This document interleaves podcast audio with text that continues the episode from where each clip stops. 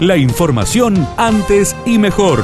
Titulares en AM930 FM93.3. Radio Villa María. Antes y mejor. Dos allanamientos por supuesto arquitecto trucho en Villa María, Gustavo Martinotti, presidente de la Regional 5 de este colegio, brindó precisiones. La Fiscalía, más allá de haber tomado rápidamente eh, la denuncia, en las actuaciones también creemos que lo hizo en los tiempos mm, necesarios para que bueno, no, se perdiera ningún elemento por ahí necesario para, para el tema de no perder ninguna prueba y, todo lo que tiene que ver, estar vinculado con el expediente. Eh, libró una orden de allanamiento, se nos convocó como veedores ¿sí? para el tema de la actuación de los allanamientos que se dio en dos locaciones, en la casa de la madre y el domicilio particular. Villanueva adhirió y cobrarán multas por incumplir el protocolo. El intendente Natalio Graglia dijo que está en juego la flexibilización. Si uno cumple con lo que tiene que cumplir, no hay ninguna posibilidad que se le cobre ninguna multa. Entonces, con lo cual, creo que esto también va a hacer de que, de que nos preocupa un poco más por, por ser responsable y cumplir el protocolo, porque hoy eh, hay, hay mucho más en juego que una, una multa a un ciudadano. Hay, hay una flexibilización, hay una hay una cuestión de que necesitamos que, sigan eh, abriéndose los distintos comercios, que la gente pueda, pueda empezar a llevar una, vida por lo menos bastante cercana a lo que fue antes de, la pandemia y para eso dependemos del esfuerzo de todos.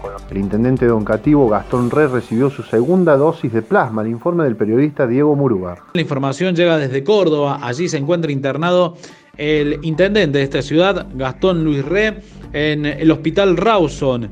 Se pudo conocer que eh, recibió la segunda dosis de, plasma, este suero que es eh, adquirido de las personas que han superado este COVID-19 y que se encuentra de manera estable. Ha mejorado la salud del intendente y que en las próximas horas podría ya em, pasar a una sala común y seguir con el tratamiento. Para ingresar a Morrison habrá que dar aviso al municipio. La intendenta interina, Eliana Lumelo, explicó que además deberán presentar el permiso nacional. Este permiso también va a ser para el día domingo, así que quien tenga un familiar dentro del departamento que va a venir a visitarlo, llamar entre las 8 y las 12, si no, no va a poder entrar el día domingo. Para todos los ciudades y pueblos que no sean de Morrison, porque puede pasar que nos digan, no, vengo de Ballestero y no sabemos, no tenemos por ahí cómo corroborarlo, entonces directamente el permiso es para todos.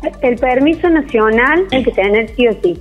El permiso del pueblo, trámite que tengan que hacer, trámite que eh, van a tener que pedir el permiso. Sin vacuna no habrá Festival de Jesús María, lo dijo el presidente de la comisión organizadora, Nicolás Totti. Es impensado si esta pandemia sigue. Sí, sí, sí, Es impensado porque necesitamos de todo el país, de las tropillas, de las clasificaciones, eh, de los artistas que vienen. Entonces, eh, bueno, un poco lo que decía, nosotros vamos a ir trabajando desde la comisión directiva. No vamos a avanzar más allá de lo que el protocolo eh, nacional y provincial y municipal lo establezca. Hoy, eh, sin vacuna y sin cura, no hay evento social, no podemos realizar el festival que viene. Puerto Rico, el huracán Isaías generó complicaciones. Mauricio Pavía, argentino radicado en aquel país, dialogó con nuestra emisora muy desorganizada, que realmente no pasó la parte, digamos, el potencial eh, centro no pasó por Puerto Rico, pero al ser tan desorganizada abarcó toda la isla, digamos, todo lo que son la parte eh, remanente de, la tormenta que ya se eh, convirtió en huracán categoría 1, el nombre es Isaías, está pasando